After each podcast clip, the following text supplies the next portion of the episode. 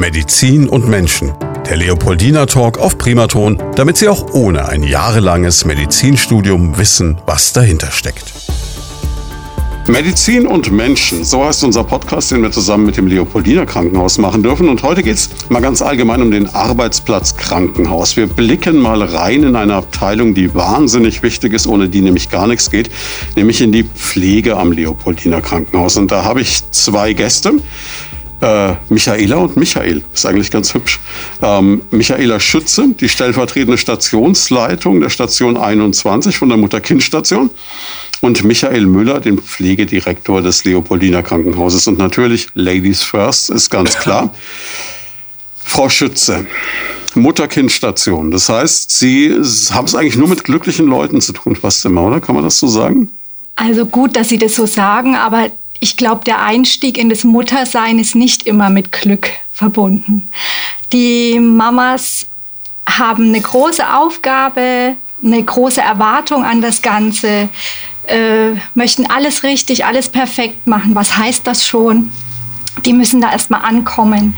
Und diesen, diese Zeit zu gestalten gemeinsam, das ist gar nicht ganz so einfach, aber grundsätzlich schon mit sehr viel Glück und Freude verbunden. Ja, stimmt, kann ich so bestätigen. Das ist schon mal was. Und natürlich pflegerisch, aber durchaus auch anspruchsvoll, weil gerade kleine Kinder natürlich pflegeintensiv sind. Genauso wie vielleicht die eine oder andere Mutter. Richtig. Also gut, dass Sie das sagen. Dieses Switchen zwischen dem Erwachsenen und äh, dem Kind und beide gemeinsam verbinden, das ist manchmal eine große Herausforderung an einen persönlich, ja. Was hat Sie dazu gebracht, sich ausgerechnet für diesen Job zu entscheiden? Das ist ja dann doch eine Herausforderung auch und vor allem was, wo man ja gerade auf so einer Mutter-Kind-Station äh, nicht sagen kann, das ist 9 äh, to 5? Spannende Frage tatsächlich. Äh, ich habe mir ein paar, paar, Gedanken gemacht, jetzt schon einige Tage und muss sagen, ähm, ich habe meine Ausbildung im Leopoldiner Krankenhaus gemacht und also habe 96 begonnen, bin seit 99 im Leopoldiner Krankenhaus und habe die Möglichkeit äh, gehabt, da einige Fachbereiche anzuschauen und dort mitzuwirken.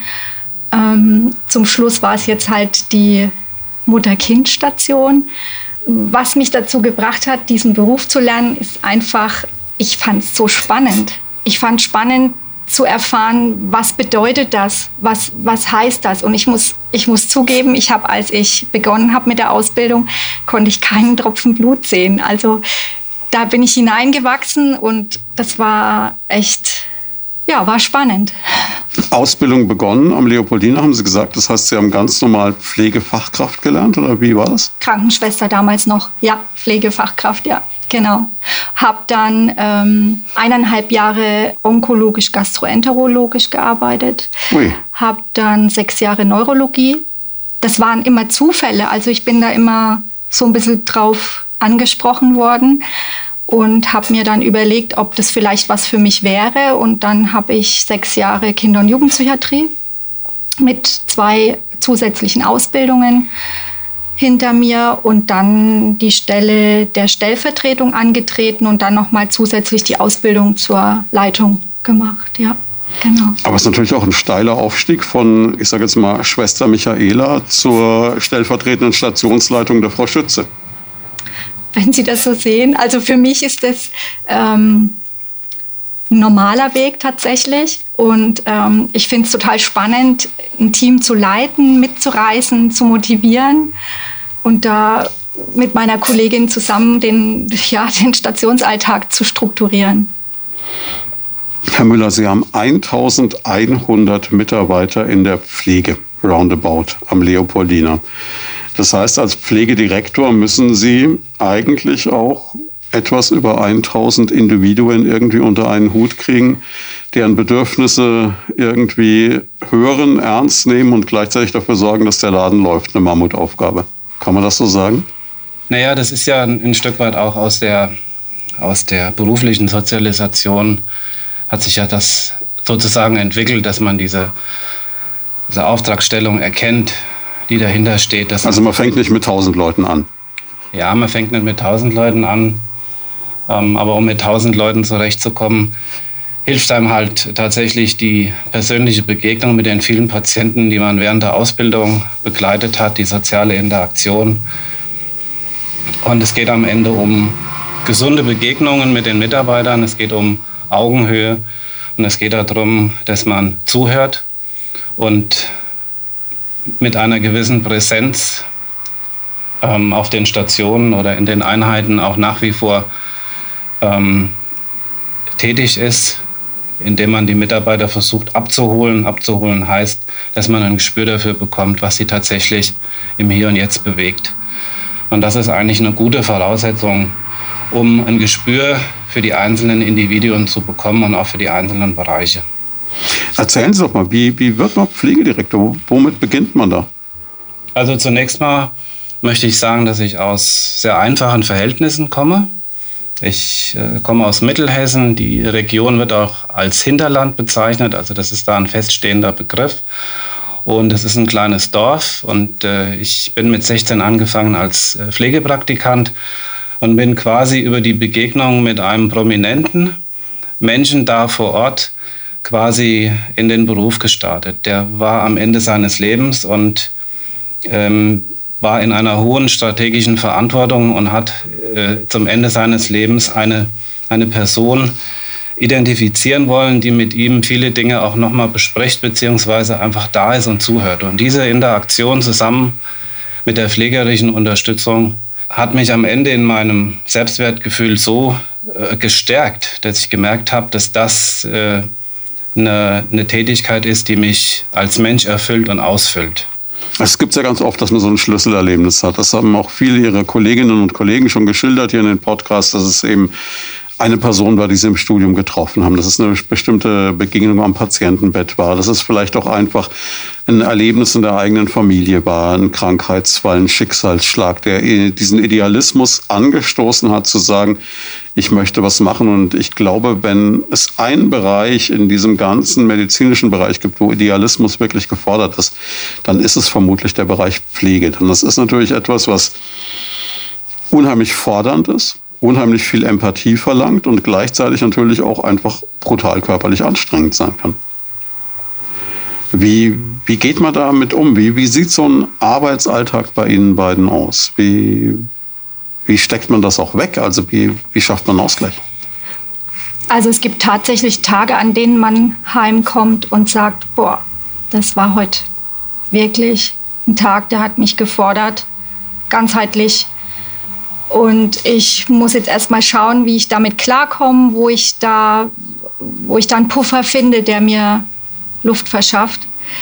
Aber grundsätzlich ist ja jeder für sich selbst verantwortlich und muss auch gucken, wie er selbst auch in dem Job für sich was finden kann. Hm. Na? Manchmal ist es, äh, sind die Erfolgserlebnisse in der Pflege das, was einem vielleicht das Gefühl gibt, oh, das habe ich jetzt gut gemacht oder das, das passt jetzt. Ja, einfach so würde ich das jetzt mal grob beschreiben. Also das Gefühl, das ich jetzt aus dem Zivildienst beispielsweise kenne, dass unheimlich viel zurückkommt, dass man also erlebt, dass Menschen eine Dankbarkeit haben, dass man auch wirklich ganz konkret jetzt das Leben dieses einen Patienten verbessern kann in dem Moment. Sofern man das zulassen kann und auf, diese, auf dieser Ebene sich begegnen kann muss ich sagen, auch als Pflegender gegenüber dem Patienten. Es gibt natürlich, denke ich, auch äh, Begegnungen, die, denen das schwer, wo das schwer ist, diese, dieses, das so zu erleben, weil es einfach die Chemie mal nicht passt. Das gibt es ja auch mal. Grundsätzlich ist es aber echt so, dass man das schaffen kann. Und das sehe ich, das sehe ich als meine persönliche Herausforderung. Wir hatten mal eine junge, äh, in einem Podcast vorher, den kann man auch nur empfehlen, sich den nochmal anzuhören, mal eine junge Auszubildende zur Pflegerin hier vom Leopoldiner, die das auch sehr eindrücklich geschildert hat, die eben auch gesagt hat, meine Güte, es gibt eben auch mal Patienten, mit denen kannst du nicht und dann fragst du halt mal einen Kollegen oder so, ist ja gerade, das war eine sehr attraktive junge Frau und da kann natürlich dann, wenn, sagen wir, so ein älterer Herr wie ich da liegt und dann seinen zweiten Frühling erlebt, ne, dann kann das natürlich unter Umständen schwierig werden. Und äh, da gibt es natürlich schon so ganz spannende Geschichten. Aber wir wollen vielleicht mal ganz am Anfang anfangen, bei diesem ganzen Bereich Pflege. Nämlich, wie wird man das? Also Sie haben schon gesagt, Sie haben sich, also bei Ihnen, Herr Müller, was diese Initialzündung, die Sie da während eines Praktikums oder während erster Erfahrungen auf den richtigen Weg gesetzt haben. Aber so diese Ausbildung ganz allgemein. Was muss ich denn mitbringen? Was für Voraussetzungen brauche ich? Und ähm, wie lange lerne ich und wie sieht diese Lehre aus, bis ich Pflegefachkraft bin? Mhm. Ja, das äh, vielleicht äh, muss ich da auch mal jetzt ein Stück weit ausholen, damit man die, die Komplexität äh, dahinter erkennt, um was es eigentlich geht, sich für den Beruf zu entscheiden. Also ich empfehle jedem eine tatsächliche äh, Orientierung, das heißt mindestens ein halbes Jahr ein Pflegepraktikum mhm. in einer Einheit zu machen, wo es auch wirklich ähm, um Pflegende geht. Und äh, das ist meiner Meinung nach ein, ein Muss, um für sich zu erkennen, um auch zu sehen, was macht dieses arbeitende Wochenende mit mir, was macht die, der Früh- und der Spätdienst mit mir, was macht das mit der Freizeitgestaltung und wie äh, kombiniere ich das tatsächlich auch mit meinem zukünftigen Leben. Daneben ist es, die, ist es das Aushalten von, von unangenehmen Gerüchen, die einfach da sind. Ja, denken wir an die Ausscheidungen. Und es ist im Grunde eine, ein Ja sagen für eine äh, gesunde Interaktion mit einem Menschen, die sich sowohl körperlich als auch kommunikativ äh, widerspiegeln soll. Nach dieser dreijährigen Ausbildung hat man die Möglichkeit, in allen Bereichen im Krankenhaus, wo es mit Patienten zu tun hat, tätig zu werden. Das kann die Station sein, das kann die Aufnahme sein, das kann der OP, das kann die Intensivstation sein, das kann aber auch ein ambulanter Pflegedienst äh, sein. Und darüber hinaus gibt es dann im Laufe der nächsten Jahre vielfältige äh, Weiterbildungsmöglichkeiten. Ich vergleiche das immer mit dem Meisterlehrgang in der Industrie. Man kann die Fachweiterbildung für die Onkologie, man kann für die Psychiatrie, man kann für die Anästhesie, für die Intensiv. Man kann sich zur Pflegefachkraft weiterbilden durch kleinere Kurse, dass man Wundexpertin wird oder dass man sich äh, zum Thema Ernährung, zum Thema Sturz, zum Thema ähm, Weiterleitung, Überleitung von Patienten in Pflegeheime oder äh, in die häusliche Pflege bis hin zum sogenannten dualen Studiengang. Das heißt, dass man den Beruf auch äh, grundständig äh, studieren kann. Das ist die eine Möglichkeit. Die andere Möglichkeit das ist, dass man es mit einer Ausbildung kombiniert. Das heißt, dass man die Ausbildung bekommt und durch, ein, durch anderthalb Jahre Verlängerung ähm, die Möglichkeit bekommt, einen Bachelorabschluss zu machen es gibt verschiedene Vertiefungen, Management, Pädagogik, Wissenschaft. Es gibt auch äh, eine Weiterbildung oder einen Studiengang zum Thema äh, spezielle pflegerische Überleitung. Also am Ende geht es darum, dass diese, dass, die, dass diese Facette so komplex ist, dass man sich am Ende des Tages erstmal auf die Ausbildung konzentriert, möglichst viele Einsätze mitnimmt, sich orientiert und dann am Ende des Tages guckt, äh, wie sieht meine berufliche Weiterbildung oder Fortbildung konkret aus. Sie haben Gedanken zum Thema oder persönliche Fragen? Darauf freuen wir uns. Einfach anrufen unter 09721 20 90 20 und mitreden. Ja, und ganz konkret kann man sagen, Sie sind ja selbst das beste Beispiel. Es ist eigentlich kein Limit gesetzt, wenn man sich vorstellt, 1100 Menschen, die man dann führt als Pflegedirektor und angefangen, wie Sie es geschildert haben, als Praktikant in einem pflegerischen Bereich. Das ist natürlich etwas, das wird man in der Industrie so kaum schaffen, einen derartigen Werdegang. Das ist eigentlich gar nicht mehr darstellbar. Also das ist schon unglaublich. Jetzt haben Sie ganz am Anfang angesprochen, bei den Praktika. Das ist, äh, haben Sie so die Betonung gelegt auf die Arbeitszeit, auch auf äh, Gerüche etc. Mhm. In dem Moment muss ich so zurückdenken an meinen Zivildienst, der jetzt über 30 Jahre zurückliegt. Da habe ich ähm, in einer Behindertenwohngruppe arbeiten dürfen eine Zeit lang. Und ich habe damals für mich festgestellt, dass mich das genau einen halben Tag lang tangiert hat. Und dann war mir das eigentlich egal, also mit Gerüchen etc. Mhm. Was ich unglaublich schwierig fand für mich, und vielleicht ist da jeder anders, war nicht in so eine Übermotivation reinzugeraten und äh, am liebsten noch äh, zwei Stunden länger zu bleiben und äh, überhaupt nicht mehr abzuschalten und allen Menschen, die es hören wollten oder nicht hören wollten, dann zu erzählen, was heute wieder los war. Dass man halt so diesen Punkt nicht bekommen hat, wo man so, so einen Cut gemacht hat, diese professionelle Distanz. Das ist, glaube ich, so ein bisschen auch wahrscheinlich der Schlüssel. Man muss ein Mensch sein, der das schafft, weil sonst macht man sich, glaube ich, kaputt. Ist das richtig als Einschätzung? Ähm, das ist eine, eine, Frage, die man, die ist nicht mit Schwarz oder Weiß zu beantworten. Ähm, die Erfahrung, die ich gemacht habe in dem Zusammenhang, ist, dass jeder diese, die, dass jeder diese Phase durchlebt hat der Motivation, der Übermotivation. Ich glaube, sie gehört zur beruflichen Findung und zum eigenen Setting, zum, zum in sich ruhen mhm. und gleichzeitig diesen Beruf ausüben zu können, äh, ist für mich, äh, das gehört dazu. Um jetzt noch ein Vorurteil aus dem Weg zu räumen, das man ganz oft im Bereich Pflege hat, ist es ein reiner Frauenberuf?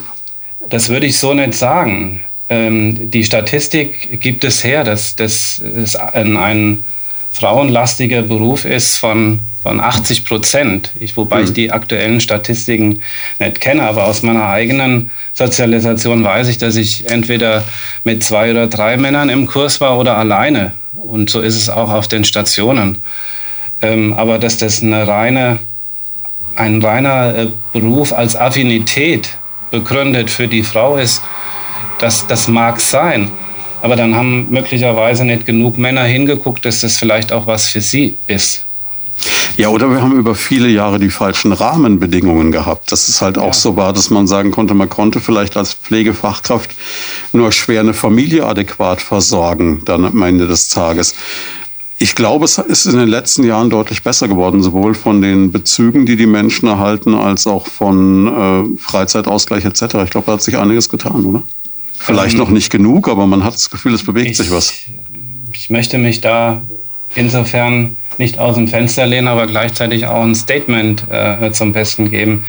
Ich hatte nie das Gefühl, als äh, Krankenpfleger vor meinem Studium, nach meinem Examen, dass ich mich in irgendeiner Art und Weise über das Gehalt, was ich bekommen habe, ähm, gegenüber anderen, die eine ähnliche Laufbahn in Industrieberufen gemacht haben, dass ich mich da äh, benachteiligt gefühlt habe. Ich kann das nicht nachvollziehen, dass äh, die Pflege zu wenig verdient. Fragen wir die Frau Schütze, das interessiert mich. Man hört ganz oft, das müsste besser bezahlt sein. Das hört man oft, das stimmt, da gebe ich Ihnen absolut recht. Aber äh, das bezieht sich ja auf die Pflege. Und die Pflege bezieht sich ja eher auf eher das, auf die Heime, Altenheime, Diakonien aus meiner Sicht. Also ein Problem, das wir im Krankenhaus so nicht haben. Wir sind tariflich bezahlt. Sicherlich kann die eine oder andere Idee mal kommen. Ach Gott, ich hätte gerne ein bisschen mehr, weil ich denn gern ein das und das gern hätte. Aber grundsätzlich kann ich jetzt von mir ausgegangen sagen, dass es für mich jetzt da keine Nachteile gegeben hat. Jetzt, wenn ich mir das anschaue, 1100 Mitarbeiter roundabout, die Sie haben da ist natürlich eine Fluktuation da. Da gehen Menschen in Ruhestand, da sind Menschen im Krankenstand, da sind Menschen im Urlaub. Das heißt, sie brauchen natürlich ständig Nachwuchs. Das ist richtig. Wie sieht es da aus momentan? Man hört, es ist ein Riesenproblem, es gibt zu wenig Nachwuchs. Ähm, warum sollte ich mich A für den Job entscheiden und B dann am besten noch für Sie beim Leopoldina?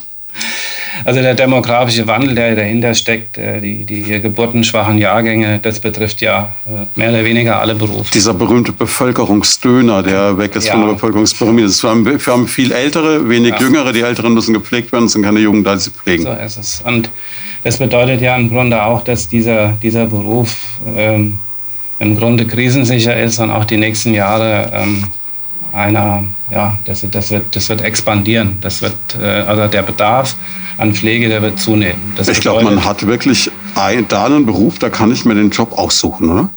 Das kann so sein. Äh, in meinen Augen ist es viel wichtiger, dass man die strategischen Potenziale erkennt, dass man äh, im Grunde jetzt guckt, wenn wir eine hochaltrige Bevölkerung haben mhm. und wir wollen uns das als Gesellschaftsform auch, auch, auch, auch würdigen, dass diese Personen einen Platz, einen vollwertigen Platz in der Gesellschaft haben, dann ja, wir aber keine Alternative dazu. Das ist richtig, aber äh, um, damit ich das sage, das hat damit zu tun, dass dieses Bewusstsein in den Vordergrund gedrängt wird, dass sich die entsprechenden äh, Punkte dahinter auch erschließen und auch umgesetzt werden. Und mhm. das bedeutet, dass man im Grunde, da hat Herr Spanier mit angefangen, mit diesem Pflegestärkungsgesetz, das ist ja auf mehreren Säulen aufgebaut, das ist, das ist die Digitalisierung, das ist die Stärkung der Ausbildung, das ist, ähm, sind diese Pflegepersonaluntergrenzen und, und, und.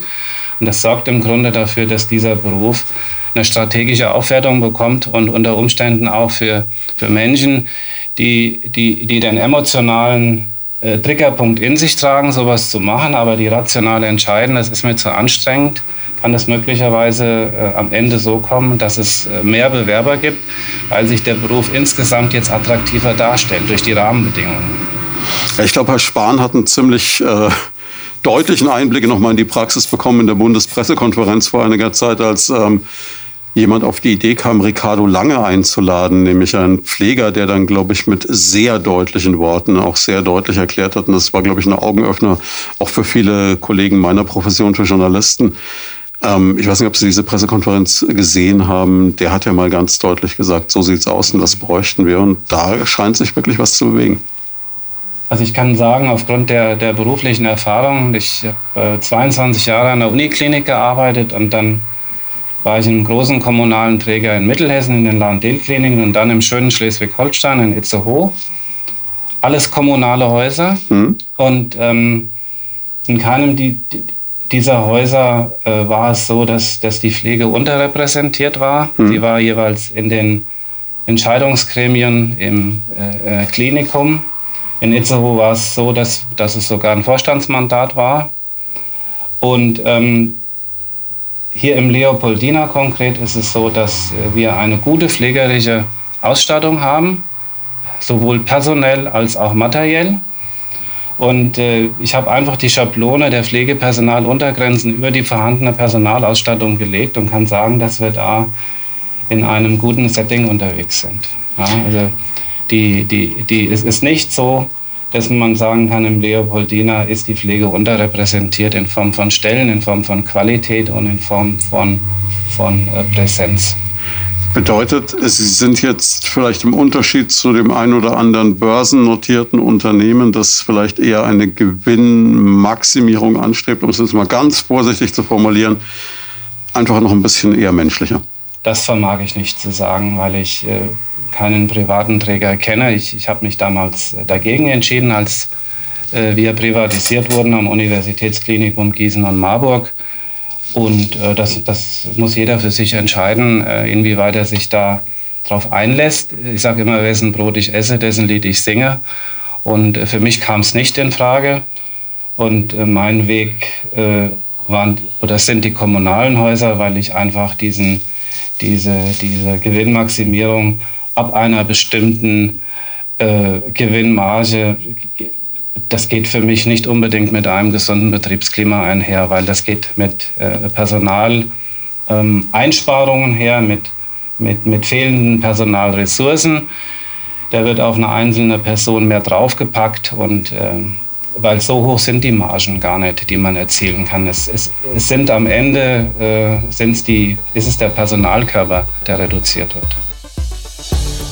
Sie haben Gedanken zum Thema oder persönliche Fragen? Darauf freuen wir uns. Einfach anrufen unter 09721 20 90 20 und mitreden. Jetzt ähm, haben Sie das Thema Betriebsklima schon angesprochen. Das ist, glaube ich, was, also so wie ich jetzt, ich kriege das Leopoldina ja immer so häppchenweise. Ne? Man, man, man serviert mir so Ärzte, Pflegerinnen, Pfleger, Fachkräfte aller Arten. Und alle, die ich bisher kennenlernen durfte, waren zum einen sehr sympathisch, zum anderen haben sie alle sehr zugänglich gewirkt. Und zum dritten habe ich so das Gefühl gehabt, dass das mit den Hierarchien da relativ nicht so dramatisch ist. Also, dass man durchaus sich auf Augenhöhe begegnet und dass es jetzt nicht unbedingt den Halbgott in Weiß gibt, der als Chefarzt dann nur so durchschwebt. Ist das so ein Bild, das äh, für den Journalisten so ein bisschen aufbereitet wird oder ist es wirklich die Wahrheit? Ähm, ich glaube, da ist auch jeder selbst gefragt.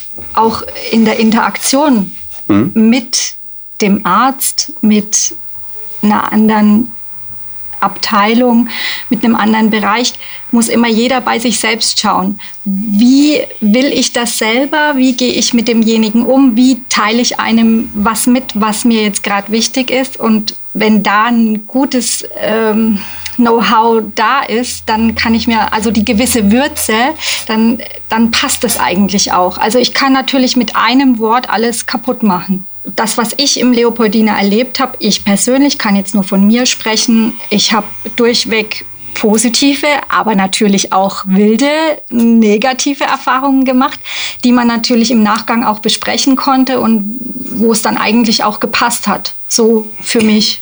Ja, sonst wären sie nicht so lange da, ne? Ja, genau.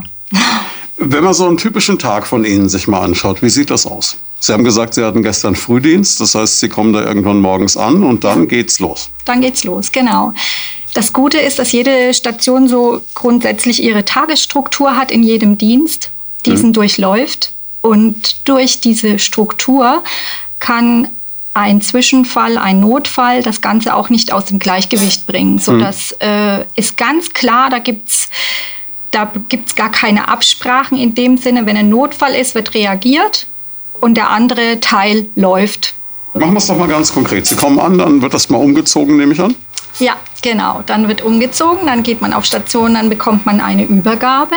Übergabe bedeutet, dass der Dienst, der davor da war, in dem Fall der Nachtdienst bei mir jetzt, mir übergibt, was in der Nacht bei jedem Patienten passiert ist, dass welcher Patient dazugekommen ist, wie der Verlauf war, speziell jetzt bei mir die Mutter mit dem Kind, wo es da das eine oder andere Problem gab, worauf ich achten sollte. Natürlich muss ich mir einen eigenen äh, Überblick verschaffen, aber da kriege ich immer schon ein bisschen ein paar Infos, dann geht's los. Dann wie viele Patienten haben Sie da? Also wie viele Patienten werden da besprochen oder Patientinnen bei Ihnen natürlich? Also bei voller Auslastung 30. das heißt, Sie, Sie kriegen dann innerhalb von einer halben Stunde oder so 30 Menschen, wo Sie hören, also die Frau Meier, die hat äh, keine so gute Nacht gehabt, die hat schlecht geschlafen, das Kind war unruhig, da müssen wir mal gucken. Ja. Die Frau XY, der geht's blenden, da ist alles ja. äh, super, die wird aber heute entlassen, da müssen wir.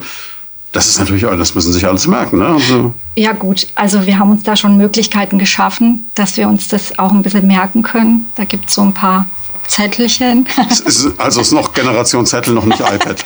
ja, da gibt es die Möglichkeit für jede Schicht, das hinzuzufügen, die Basics und das, was ich für mich brauche, das weiß auch jeder für sich mhm. selbst, um den Alltag zu gestalten und mit der Mama einen Weg zu finden, die schreibe ich mir einfach grob dazu.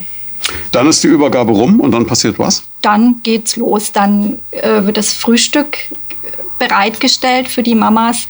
Dann geht jede Schwester in ihren Bereich, der vorher festgelegt und aufgeteilt wird. Das wird bei der Übergabe besprochen. Und dann geht die, die Kollegin durch die Zimmer und fragt und bespricht mit der Mama, wie war die Nacht, wie was oder auch in anderen Bereichen. Die Schwester verschafft sich dann den Überblick am Patienten. Wie ist der Stand heute? Ideal ist, wenn man vorher einen Dienst auch hatte.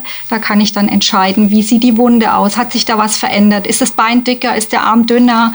Ist äh, die ich möchte jetzt Exanthem sagen, ist der Ausschlag größer geworden, kleiner geworden? Hat er mehr Juckreiz? Wie fühlt er sich? Schwitzt er mehr? Muss ich, auf was muss ich achten? Kann, ist er ansprechbar? Kann er seinen Arm bewegen? Das sind ganz wichtige Sachen, auf die man da achten muss. Das ist das, was uns auch sehr fordert. Ähm, in dem Moment, weil ich kann ja nicht nur an meinem PC stehen und da irgendwas reintippen, mhm. abklicken und dem Patienten den Blutdruck messen, sondern ich muss mir den insgesamt anschauen. Das kostet natürlich Zeit. Ja. Wie viele Patienten, also Sie haben gesagt, 30 sind auf der Station, wie viele betreut eine einzelne Pflegekraft? Ja gut, wenn äh, das ist dann durch drei geteilt, in dem Fall zehn Mamas mit mhm. Baby.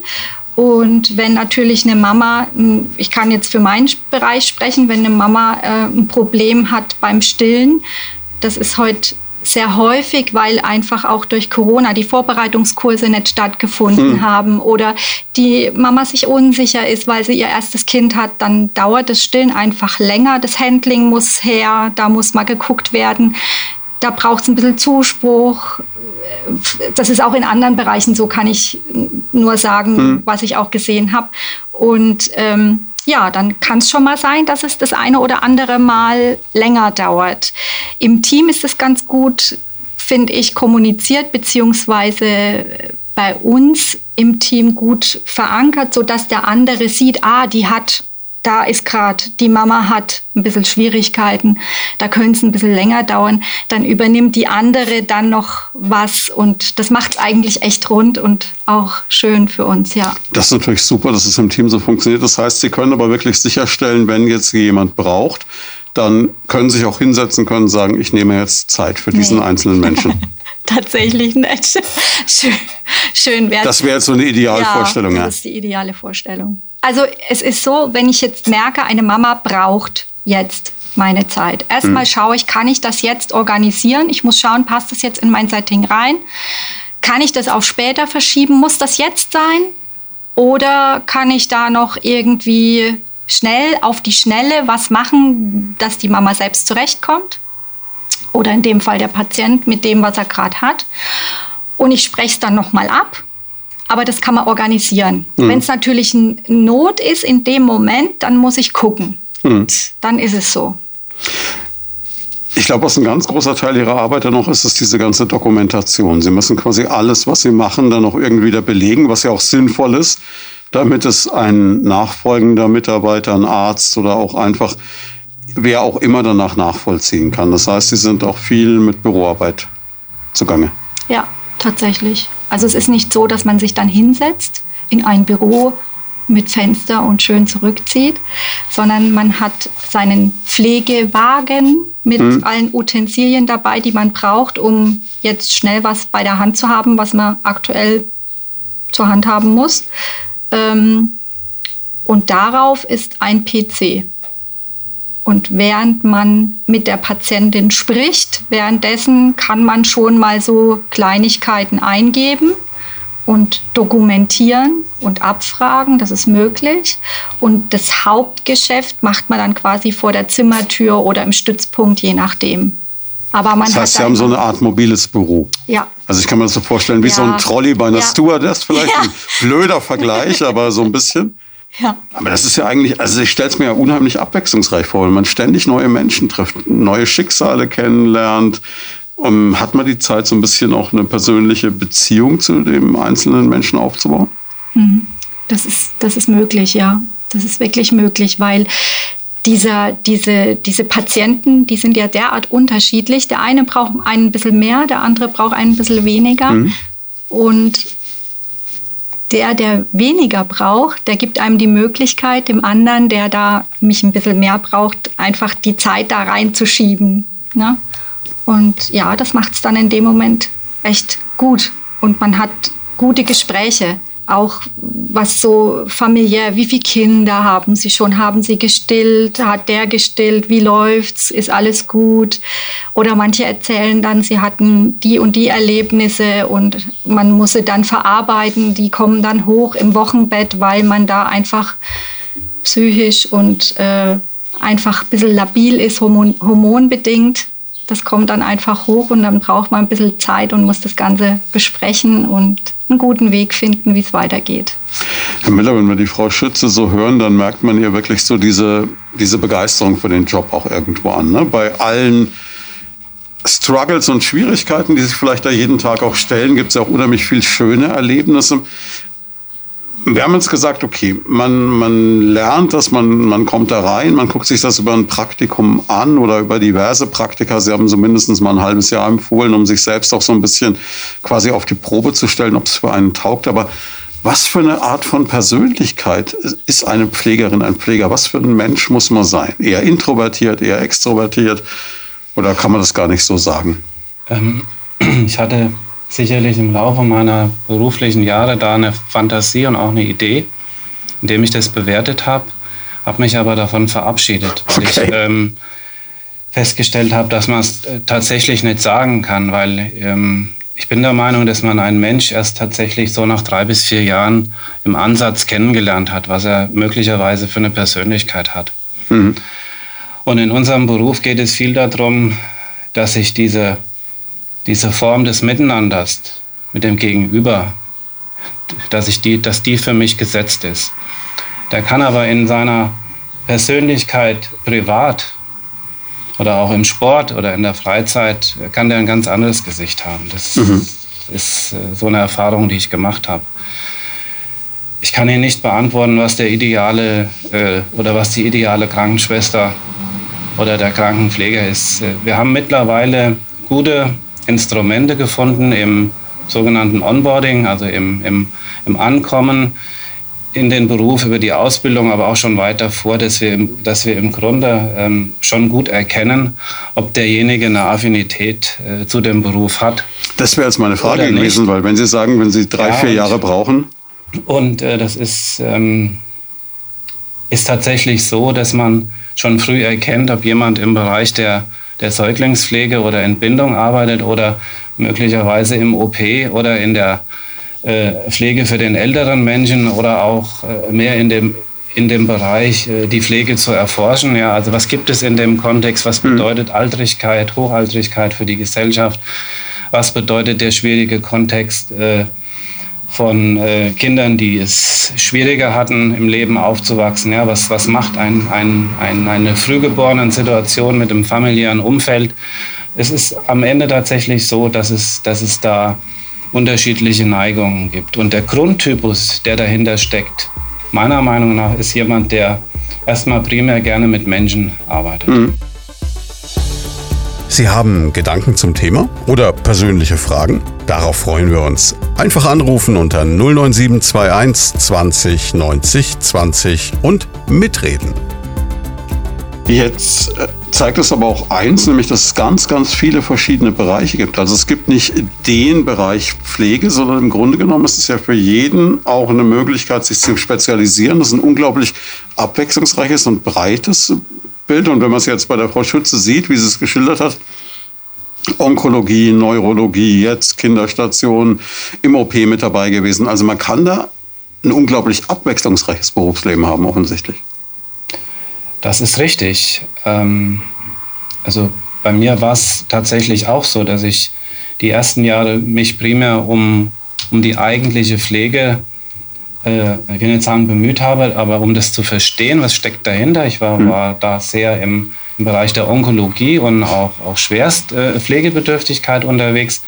Habe aber über meinen zweiten Beruf, über den Rettungsassistent und Notfallsanitäter, habe ich halt eine hohe Affinität äh, auch zu Detailsituationen mhm. gesucht. Also im Hier und Jetzt schnell, klar, strukturiert und, und richtig zu entscheiden. Und das, das hat mir dann die, die Notfallmedizin und, und auch die, die, die komplexen, schwierigen Operationen wie eine hintere Schädelgrube oder, oder, oder ähm, Transplantationen bei Kindern äh, angeht. Das, das hat mich fasziniert, äh, inwieweit man da die eigene Disziplin schulen kann und dadurch auch äh, in sich eine ganz äh, äh, tolle Affinität zu Strukturen bekommen kann, die einem wiederum selber Stabilität verleihen.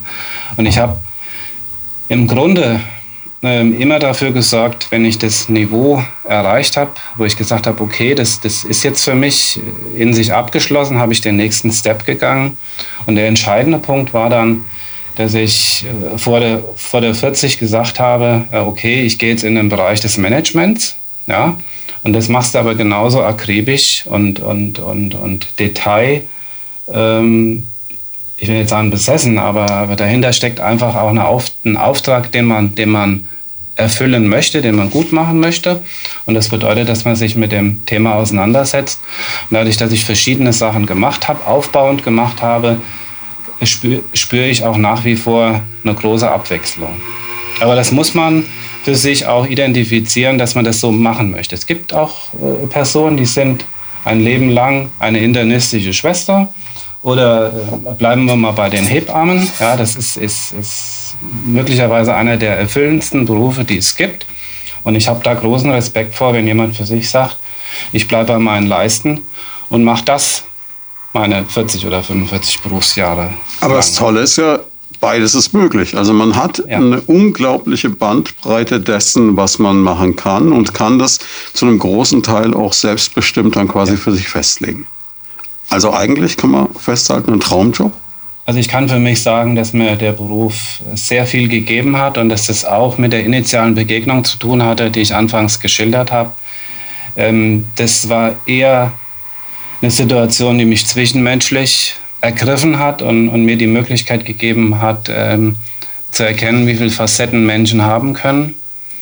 Und es hat mich einfach dahingehend motiviert, äh, tatsächlich in diese Begegnungen immer wieder zu gehen und das Ganze auch ähm, mit, einer, mit, mit einem körperlichen, einer körperlichen Unterstützung auch nochmal zu flankieren. Das, das klingt vielleicht ein bisschen theoretisch, aber es ist es am Ende. Es ist der bedürftige Mensch, der sich in seiner Persönlichkeit anders darstellt, als er möglicherweise in einem gesunden äh, ähm, mhm. Kontext unterwegs ist und ihn da abzuholen und, und die eigenen Möglichkeiten zu erkennen, wie ich damit umgehe, das ist eine tolle Persönlichkeitsentwicklung. Und die Vielfältigkeit ähm, des Berufes, die Begegnungen auch mit den Vorgesetzten, mit den Mitarbeitern, aber auch mit, mit, mit hochrangigen Menschen im, im Bereich der Universität oder auch, die, oder auch Chefärzte, Geschäftsführer, Betriebsratsvorsitzende, Mitarbeiter, externe Netzwerke und diesen, diesen Multikontext äh, Krankenhaus mit, mit all seinen Experten, mit den Patienten hat mir eine, eine hohe Erfüllung gegeben. Und ich habe äh, genau den richtigen Beruf äh, für mich ge gewählt und das erfüllt mich, das macht mich glücklich und ich bin kein Träumer, davon habe ich mich verabschiedet, deshalb mag ich den Begriff nicht so. Es ist für mich auf jeden Fall der richtige Beruf. Frau Schütze, wie geht es Ihnen denn? Was würden Sie sagen, wenn ein junger Mensch gerade so in dieser Entscheidungsphase ist, was will ich später im Leben machen? Warum Pflegefachkraft im Leopoldina? Ähm, ich würde niemanden dahin bringen wollen, wenn er das selbst nicht so mir gegenüber äußern würde, weil das ein Beruf ist, der einen auch, wie wir es eingangs oder im Vorfeld schon gesagt haben, äh, der einen ganzheitlich fordert. Ähm, ich kann auch das vom Herrn Müller so bestätigen. Traum, das ist ein bisschen schwierig. Wenn man die Ausbildung beginnt und durchlebt, denkt man sich nach der Ausbildung, Gott sei Dank, jetzt fertig, Examen geschafft, jetzt will ich mal irgendwas schaffen hier. Ne? Jetzt will ich ein bisschen Kohle. ja, ist so. Hm, ja, klar. Äh, habe ich dann so gemacht und dann denkt man sich, mm, oh, da, da gibt es noch was, da ist doch irgendwie. Und bei uns in, in dem Bereich ist, ist das Spannende, dass sich das entwickelt, mhm. das kommt.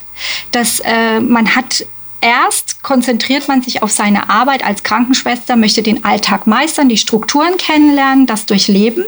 Und dann ähm, stellt man fest, ah, da gibt es eine Wundschwester, ach Gott, die Intensivstation. Man, man, man schaut, man kann in die Bereiche reinschauen. Das ist das Spannende, für mich Spannende. Mhm. Man kann sich das anschauen, man kann gucken, wo, wo, wo soll es hingehen? Will ich da bleiben? Will ich 40 Jahre die internistische Schwester bleiben oder möchte ich, habe ich Interesse an was anderem?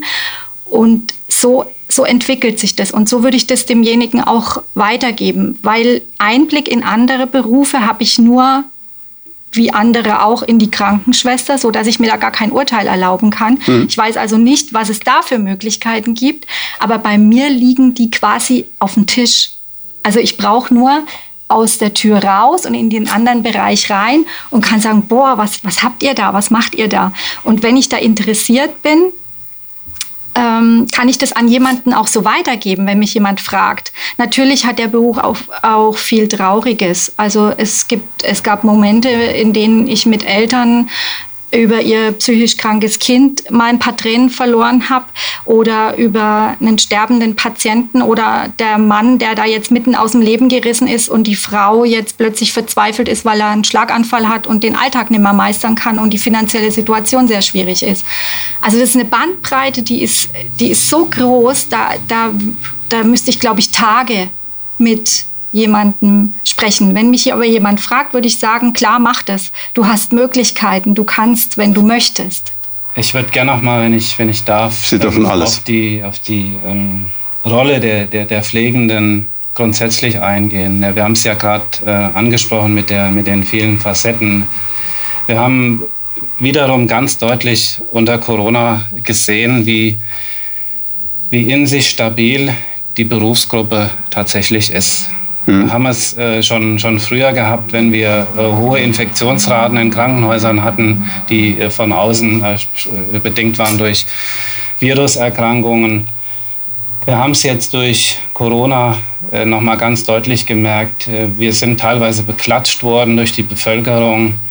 Ähm, ich möchte aber mit dem, mit dem möglichen Bild aufräumen, dass wir uns ähm, besonders gewertgeschätzt fühlen müssen, um diese Situation auszuhalten. Das ist in unserem in unserer DNA ist es begründet, dass wir uns diesen Situationen stellen. Wir können sie nicht, wir können uns diesen Situationen nicht erst stellen, wenn sie da sind und durch Corona ausgelöst werden, sondern es ist etwas, was unseren Beruf ausmacht und geprägt hat. Und deshalb kommen wir mit diesen Situationen auch klar. Und, und dieses, dieses Beklatschen, das ist eine eine, eine tolle Geste.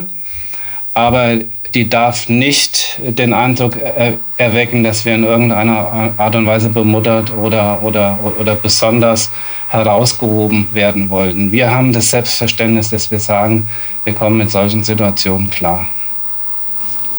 Nachwuchsförderung äh, beziehungsweise Personal, ja, es ist äh, so, dass man ähm, so einen großen Stellenplan äh, jedes Jahr, äh, dass man mit Fluktuationen zu tun hat, die auch gesund ist, dass Menschen in Rente gehen, in Pension gehen, sich verändern. Die meisten verändern sich tatsächlich, wenn sie umziehen oder neue Lebensformen entstehen. Aber in der Regel ist es so, dass Mitarbeiter lange im Unternehmen bleiben sind, sind regional verbunden.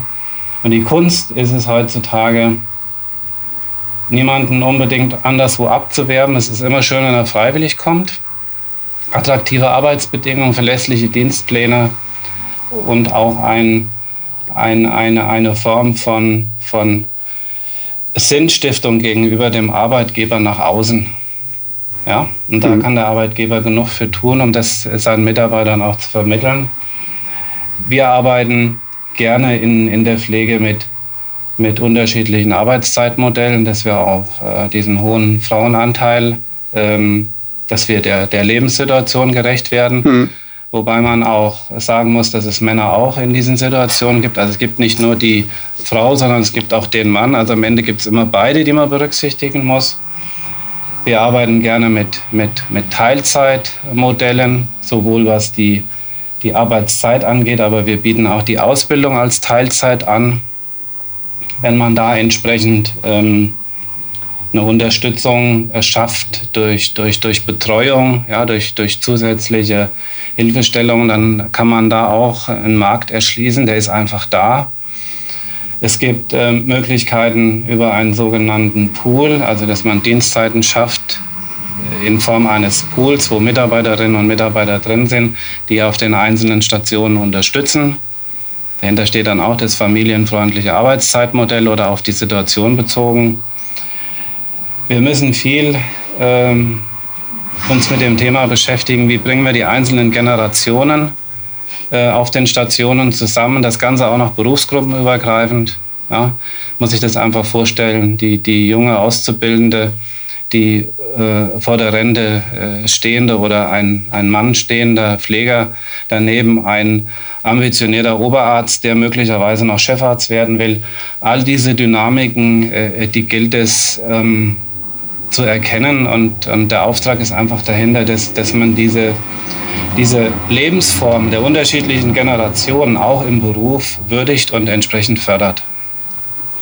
Ich glaube, wir können am Ende dieser Stunde, die jetzt tatsächlich schon vorbei ist, auf jeden Fall eines festhalten.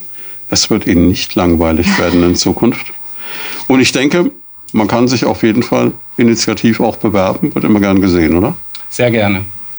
Vielen, vielen Dank Ihnen beiden für die vergangene Stunde. Das war hochinteressant für diesen Blick in den Bereich Pflege mal von wirklich Fachleuten. War hochinteressant und sind alle gespannt, wie sich das weiterentwickelt, denn wir werden eher mehr Pflegende Menschen brauchen als weniger in Zukunft. Das war Medizin und Menschen, der Leopoldina Talk auf Primaton. Jeden zweiten Donnerstag im Monat live von 10 bis 11 im Programm. Alle Folgen gibt's zum Nachhören und Download auf radioprimaton.de und als Podcast auf leopoldina-krankenhaus.com.